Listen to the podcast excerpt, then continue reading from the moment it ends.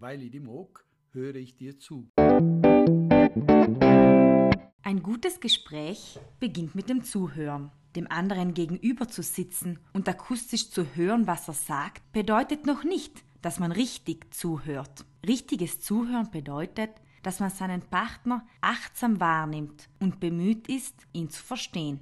Dazu Paar- und Familienberater Toni Fjung. Das aufmerksame Zuhören vermittelt Wertschätzung und vermittelt Achtung. Wenn ich dem Partner aufmerksam zuhöre, vermittle ich zunächst, ich schätze, dass du da bist und ich habe Interesse an dem, was du sagst.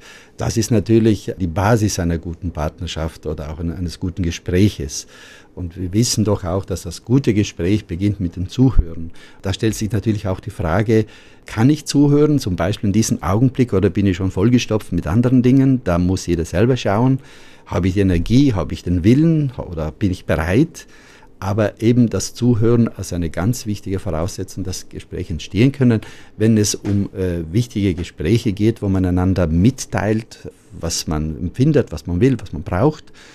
Unterschiedlich kann es sein, wenn so zwischen Tür- und Angelgespräche manchmal sind, auch gehst du einkaufen, holst du das Auto oder hast du äh, die Kinder versorgt und äh, die einfach mehr zum Alltag gehören und das passt ja schon.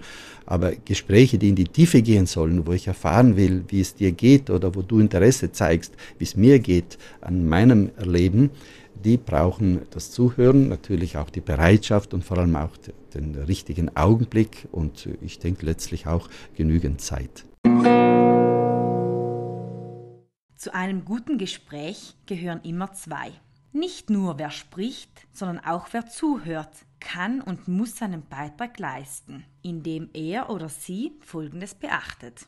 Den Partner ausreden zu lassen, seine Anliegen ernst nehmen und nicht verharmlosen oder gar ins Lächerliche ziehen. Vielleicht sogar mal nachfragen, wenn etwas unklar ist. Und auch nicht vorschnell antworten, sondern sich erst durch Zusammenfassen und Nachfragen vergewissern, ob sie oder er alles richtig verstanden hat. Ich setze konkrete Aussagen und aktives Zuhören öffnen Paaren die Chance, mehr übereinander zu erfahren, sich besser zu verstehen und ohne Gesichtsverlust aufeinander zuzugehen. So können sie auch heikle Themen ansprechen, ohne sich gegenseitig zu verletzen.